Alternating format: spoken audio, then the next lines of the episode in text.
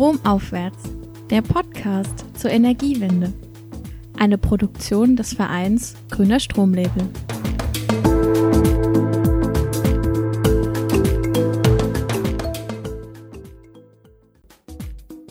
Auch immer mehr Verbraucherinnen stehen dem Thema halt offener gegenüber. Ähm, aber das Problem hier ist halt so ein bisschen, dass so halt auch Ökostromprodukte auf den Markt gelangen, die jetzt keinen Mehrwert für die Energiewende schaffen. Sich ist das eben ein Label, was klar zeigt, so das ist ein gutes Ökostromprojekt, da geht wirklich Geld in die Energiewende und in neue Energiewendeprojekte. Ähm, also ich bin der festen Überzeugung, dass ein Studentenbudget niemanden abhalten sollte, sich selbst im Bereich Klimaschutz einzusetzen. Ganz im Gegenteil.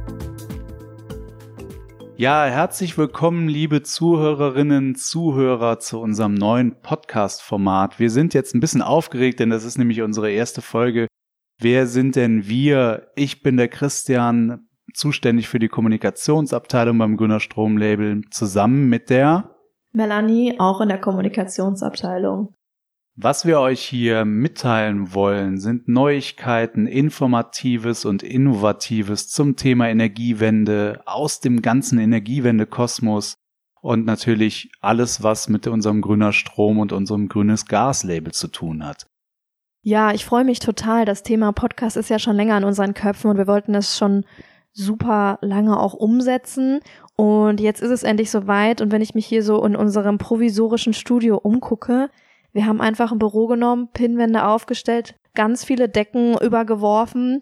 Ja, man weiß sich zu helfen auf jeden Fall. Ich freue mich auf die Folge. Wir haben vor, in unseren Podcast-Folgen ein Interview immer einzubauen. Wir wollen euch berichten, was es bei uns Neues im Verein gibt, welche Projekte gerade anstehen. Und ähm, wir wollen uns immer einen Fakt raussuchen aus der Energiewende oder aus dem Themenbereich Energiewende und im Fact-Check mal ein bisschen darüber reden.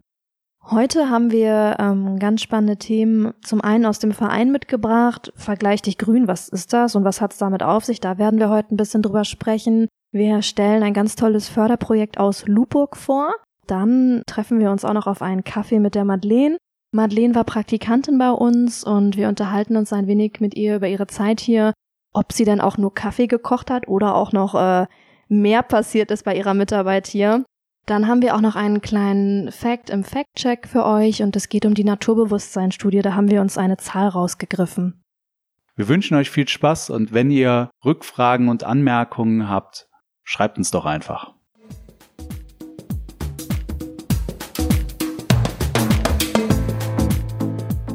Damit ihr auch wisst, äh, worum es überhaupt geht, warum dieser Podcast und was sind die Inhalte, Christian und ich, wir arbeiten beim Grüner Stromlabel e.V. und äh, unter dem Grüner Stromlabel e.V. gibt es einmal das Grüner Stromlabel, wie man ja im Namen sehr schön raushören kann, und das Grünes Gaslabel. Und den Verein gibt es schon recht lange. Seit 98 setzen wir uns als Verein für eine zügige, dezentralisierte und äh, faire Energiewende ein. Ja, wir wurden äh, von einer Trägerschaft gegründet und aktuell haben wir sechs Trägerverbände und um nur drei zu nennen, das ist einmal Eurosolar, BUND und der NABU und davon sitzen auch Vertreterinnen im Vorstand bei uns, die unsere Entscheidung natürlich maßgeblich mitentscheiden, mittragen. Und ähm, das Ziel der Labels ist einfach in dem sage ich mal, Ökostrom, Biogas, Tarife, Dschungel, Übersichtlichkeit und Transparenz zu schaffen.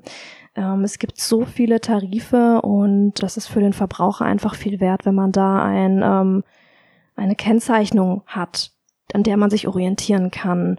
Ähm, Christian, magst du uns denn mal erklären, das, ich habe jetzt von dem Label gesprochen, was ist das Besondere an dem Label?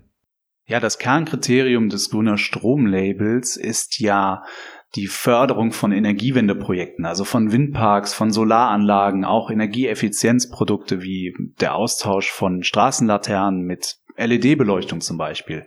Das wird so realisiert, indem der Energieanbieter, der das grüne Stromlabel nutzt, mit einem gewissen Förderbetrag pro Kilowattstunde dann Energiewendeprojekte selbstständig umsetzt. Für Privathaushalte liegt dieser Förderbetrag bei 0,5 Cent pro Kilowattstunde. Seitdem es uns gibt, das sind jetzt über 20 Jahre, sind so schon über 1400 Projekte in Deutschland umgesetzt worden. Und es wurden über 65 oder fast 70 Millionen Euro investiert, die durch die grüner Stromzertifizierung zustande gekommen sind. Und unter diesen 1400 Projekten ist auch ein ganz spannendes Projekt, ähm, was in Loopburg umgesetzt wurde. Es ist ein Nahwärmeprojekt, was die Naturstrom AG umgesetzt hat. Und dazu haben wir Frau Rebecca Schneider befragt, die von Seiten Naturstrom bei dem Projekt mitgewirkt hat. Lubburg, wo liegt eigentlich Lubburg? Da musste ich auch erstmal selber nachschauen. Das ist ein kleines Örtchen zwischen Regensburg und Nürnberg. Und ähm, wir haben uns gefragt, worum handelt es sich? Was ist denn jetzt überhaupt dieses Nahwärmeprojekt? Was, was zeichnet das aus? Und warum ist es gerade in Lubburg so ein Erfolg geworden? Ja, und das hat sie uns dann darauf geantwortet. Bei unserem Nahwärmenetz in Lubburg versorgen wir rund 100 Haushalte mit regenerativer Wärme und circa 50 weitere Haushalte können noch dazukommen. Die Wärme produzieren wir in der Energiezentrale mit drei Hackschnitzelkesseln, zwei Pelletskesseln und einem Holzvergaser in Kombination mit einem Blockheizkraftwerk. Ja, das Nahwärmenetz Lubburg ist deshalb so ein Erfolg, weil von Anfang an viele Bürgerinnen und Bürger von der Idee der Nahwärme begeistert waren und sich direkt an das Netz haben anschließen lassen. Und das braucht es auch für so ein Projekt. Bürgermeisterinnen oder Bürgermeister, die von der Idee einer CO2-armen Wärmeversorgung überzeugt sind, die dafür Werbung machen in ihrer Gemeinde und die Nahwärme bei der Erschließung von Neubaugebieten direkt mitdenken.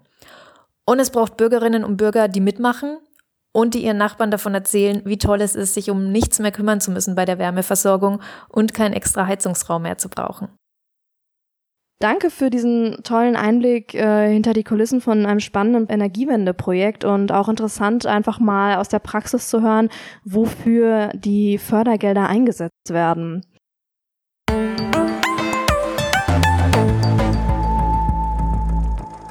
Ich persönlich finde ja, es gibt so viele Tarife auf dem Markt. Aber Christian, hast du überhaupt einen zertifizierten Tarif von uns? Sag doch mal. Ja, natürlich habe ich einen zertifizierten Ökostromtarif, aber jetzt mal Spaß beiseite, ähm, bis ich den gefunden habe, das hat echt ein bisschen gedauert. Also so, so einfach war es früher nicht. Ja, und wie ist das denn heute, wenn du sagst, früher war es nicht einfach? Hat sich was verändert? Ja, äh, es hat sich jetzt ein bisschen was geändert. Äh, seit kurzem haben wir ein Tarifvergleichsportal online www.vergleich dich grün, also mit Bindestrichen zwischen den Wörtern.de. Und da muss ich wirklich sagen, das war echt so ein kleines Herzensprojekt von mir, weil, wie ich eben schon gesagt habe, ich fand es total schwer, irgendwie einen guten Tarif zu finden, der grüner Strom zertifiziert ist. Und jetzt haben wir halt endlich eine Möglichkeit, mal alle Tarife übersichtlich gut darzustellen. Und das hilft halt euch Verbraucherinnen, Verbrauchern dabei, einen wirklich guten Tarif zu finden. Ja, Vergleichsportal ist auf jeden Fall super. Nur meine Erfahrung ist, egal was man vergleicht, es ist dann doch oft so, dass man sich auch die Plätze einkaufen kann, äh, dass man eben nach vorne gerankt wird und so weiter. Da habe ich einfach so ein paar Vorurteile. Wie stellt ihr dann da sicher, dass das äh, nicht irgendwie veränderbar ist oder einkaufbar ist, die Position dort? Ja, also was bei uns total wichtig ist, ist einfach Transparenz von vorne bis hinten. Ähm, es ist so, dass wir das Tarifportal als Tarifportal der Umweltverbände ähm, darstellen und auch bewerben. Das heißt, man sieht direkt die Umweltverbände, das sind ja unsere Trägerverbände und auch andere Organisationen, ähm, die dieses Portal tragen. Äh, wir finanzieren das aus unserem ganz normalen Haushalt. Das heißt, äh, die Gelder, die wir als Geschäftsstelle sozusagen erhalten, äh, nutzen wir dann unter anderem dafür halt auch. Das heißt, es ist nicht provisionsbasiert, man kann sich nicht einkaufen, es gibt keine Werbebanner oder irgendwas. Also es werden dort einfach sämtliche zertifizierten Tarife dargestellt wahlweise äh, sortiert nach dem Preis oder auch alphabetisch nach dem Anbieter. Und das gibt halt insbesondere auch kleineren Anbietern die Chance, halt eben ordentlich und neutral dargestellt zu werden, anders wie äh, bei den sonstigen Portalen im Internet. Ja, das hört sich doch schon mal echt übersichtlich an. Du sagtest, äh, es ist absolut ein spannendes und Lieblingsprojekt irgendwie von dir gewesen. Jetzt meine Frage, bist du denn eigentlich zufrieden mit dem Ergebnis und was hat denn jetzt ein Verbraucher oder eine Verbraucherin für einen Vorteil von dem Portal? Ja, also klare Antwort, jein. es ist so, dass ich schon zufrieden bin, aber man merkt natürlich, wenn man sowas dann online hat, dass man hier nochmal was ändern kann und so weiter. Aber was. Ja, das ist ja immer so, ne? Richtig. Was halt wichtig ist, was ich halt so toll an diesem Portal finde, ist, äh, es orientiert sich jetzt nicht wie alle anderen Portale ausschließlich am Preis, sondern wir stellen Faktoren dar wie, äh, ist es ein reiner Ökostromanbieter, ist es ein Stadt- oder Gemeindewerk? Die äh, User können schauen, möchte ich einen regionalen Anbieter äh, nutzen oder möchte ich einen bundesweiten Anbieter nutzen und natürlich auch Förderung pro Kilowattstunde. Ähm, dieser Fördercent oder dieser Beitrag wird halt auch dargestellt. Das heißt, so können die Kundinnen und Kunden können halt einfach anhand von verschiedenen Faktoren sehen, was jetzt der Ökoanbieter, den sie sich da gerade anschauen, wirklich für die Energiewende tut mit seinem Tarif. Und das hebt uns total ab von den anderen Portalen, die es gibt.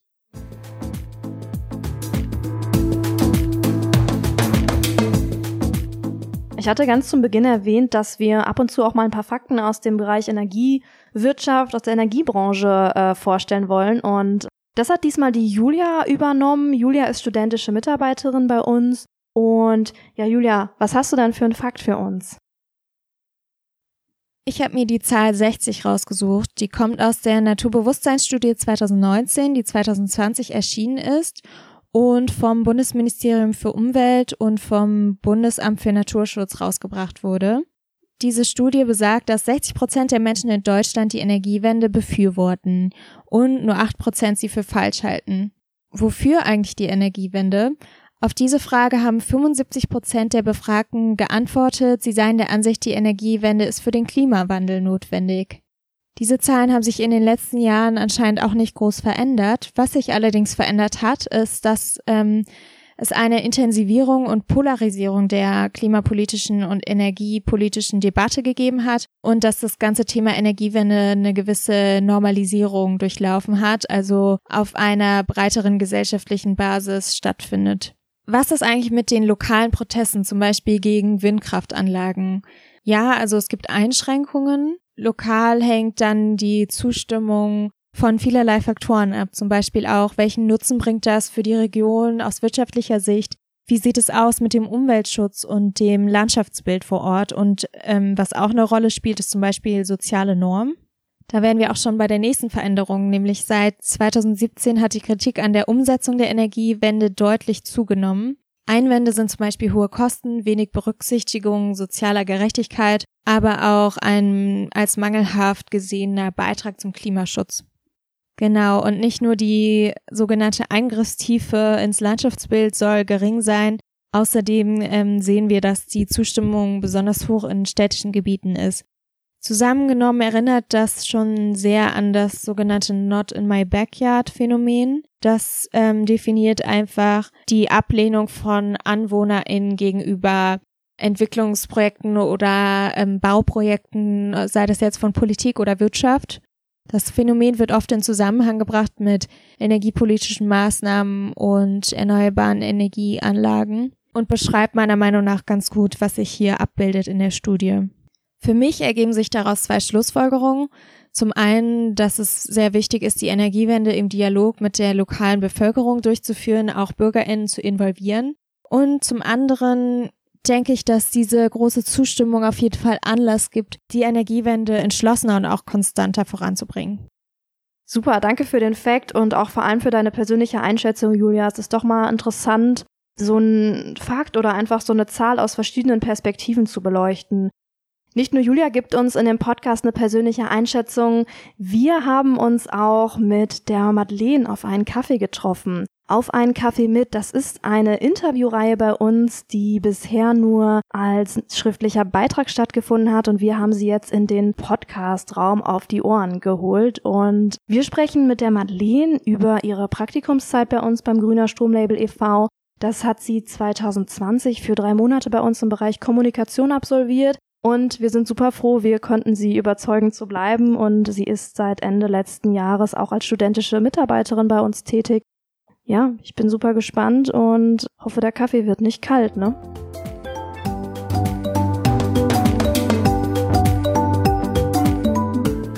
Wir sitzen heute zusammen mit der Madeleine.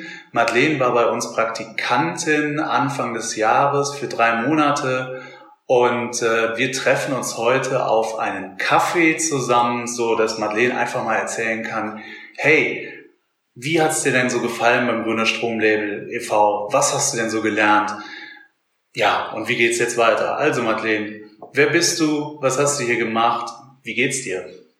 Ach, das sind ganz schön viele Fragen auf einmal hier. Ähm, genau, erstmal kurz zu mir. Ich bin eigentlich Studentin an der TH in Köln. Da studiere ich seit dem Wintersemester 2017, 2018 ähm, International Business und im Rahmen meines Studiums wurde mir eigentlich auch recht schnell klar, dass da die Schwerpunkte nicht so gesetzt werden, wie ich mir das gewünscht hätte und dass ich eben vor allem in der Wirtschaft einiges ändern muss. Ähm, und dann habe ich mir eben aufgrund dessen zusätzlich zu meinem eigenen Studium ein bisschen Gedanken gemacht und geschaut, wie ich denn mehr in dem Bereich Nachhaltigkeit machen könnte und bin da auf eine Ringvorlesung an der Uni zu Köln gestoßen. Dann bin ich da ein paar Mal gewesen und dann habe ich beschlossen, dass ich gern Praktikum mit Mehrwert machen wollen würde. Und dann habe ich ein bisschen geschaut und bin dann relativ schnell aufs Grüner Stromlabel oder auf ein Grüner Stromlabel e.V. gestoßen. Habe mich dann da beworben und da haben mich eben vor allem die Transparenz vom Grüner Stromlabel und die Ziele vom Verein überzeugt. Und so bin ich dann hier gelandet. Ja, klasse. Und jetzt hast du gesagt, du hast ein Praktikum mit Mehrwert gesucht. Ähm, Hast du viel Kaffee gekocht oder was waren denn deine Aufgaben beim Grüner Stromlabel? Plauder doch mal ein bisschen aus dem Nähkästchen. Was hast du denn den ganzen Tag dort gemacht? Ich habe die Kaffeemaschine tatsächlich während meines Praktikums nicht angerührt. Das war furchtbar. Dafür hm. gibt's hier Leute, die haben Ahnung davon. Die sind da ein bisschen erfahrener. Ähm, genau, aber während meinem Praktikum lief das eigentlich so ab, dass ich in der Regel so gegen neun im Büro angekommen bin, dann ging es für mich erstmal den Schreibtisch. Ich habe die Mails gecheckt, habe kurz in die Social Media Accounts reingeguckt und ähm, genau über den Tag haben sich dann halt verschiedene Aufgaben ergeben. Und da konnte man sich dann auch so ziemlich alles drunter vorstellen, was irgendwie mit Marketing, Kommunikation oder Öffentlichkeitsarbeit zu tun hat.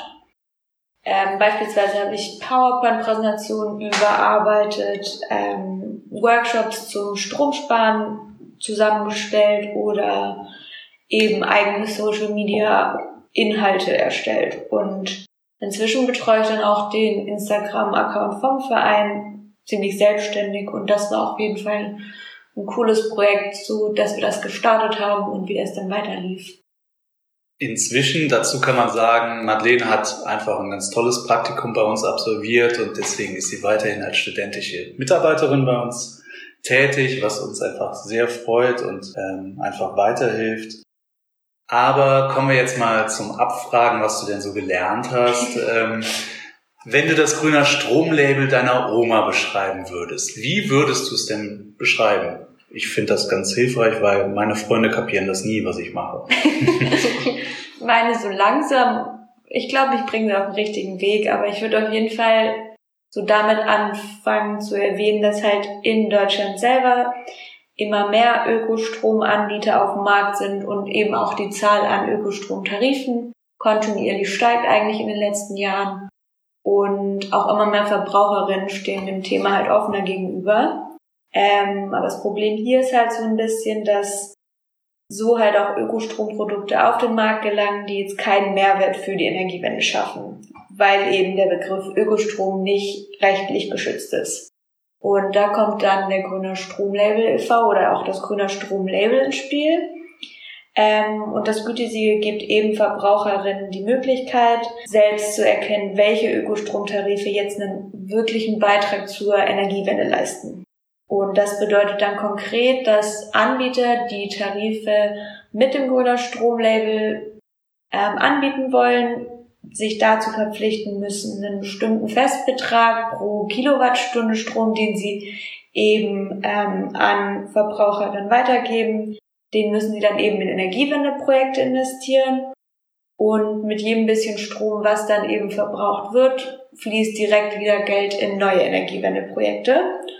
Und da konnten in der Vergangenheit viele Projekte realisiert werden mit. Und das können dann beispielsweise Photovoltaikanlagen auf Gebäuden wie einem Kindergarten oder Rathäusern sein, die dann da angebracht werden. Also als ein Beispiel jetzt. Genau.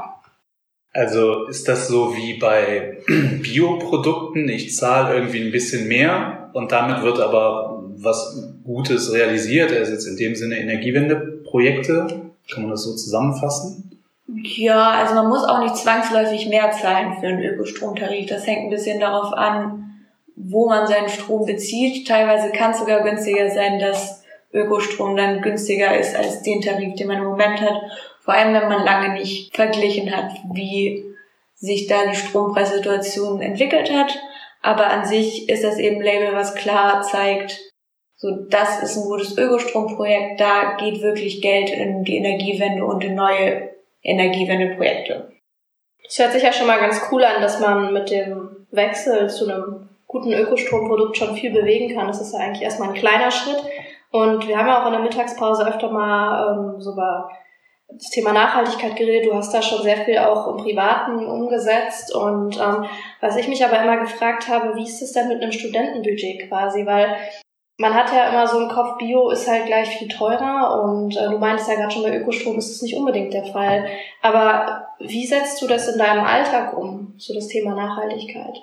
Ähm, also ich bin der festen Überzeugung, dass ein Studentenbudget niemanden abhalten sollte, ähm, sich selbst im Bereich Klimaschutz einzusetzen. Ganz im Gegenteil, das spart mich einiges an Geld. Also zum Beispiel Lebensmittel, ähm, da gebe ich jetzt kaum noch Geld für aus, weil ich eben eine Vielzahl von Foodsharing-Portalen und Facebook-Gruppen etc. benutze.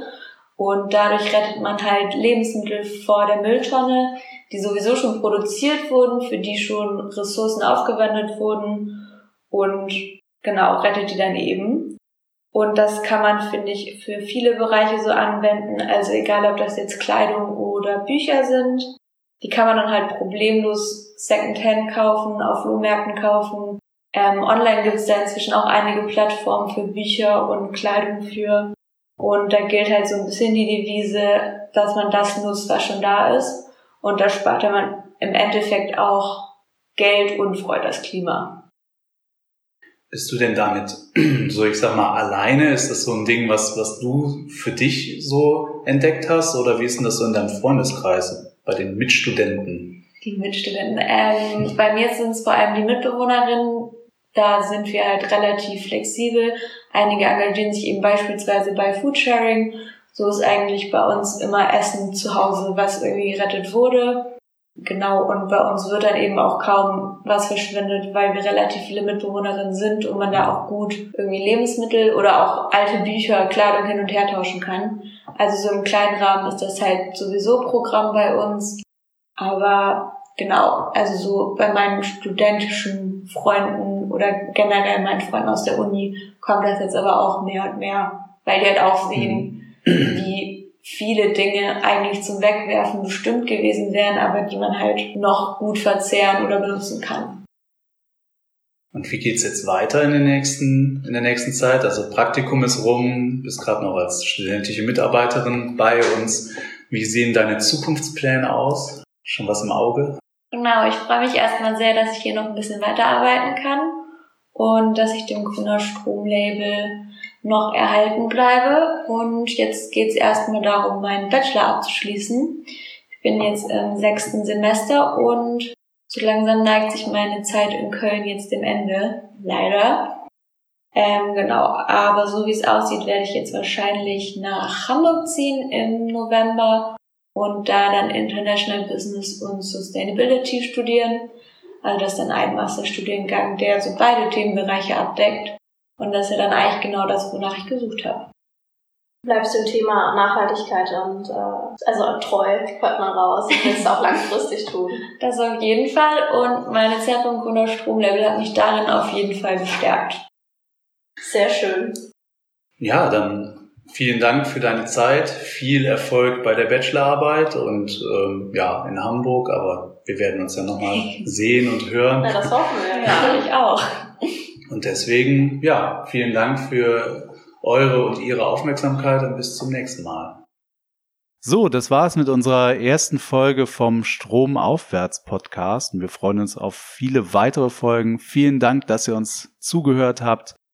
Ja, wenn ihr Anregungen, Vorschläge oder auch Kritik habt, dann könnt ihr uns erreichen unter podcast.grünerstromlabel.de. Und das war's von uns. Tschö!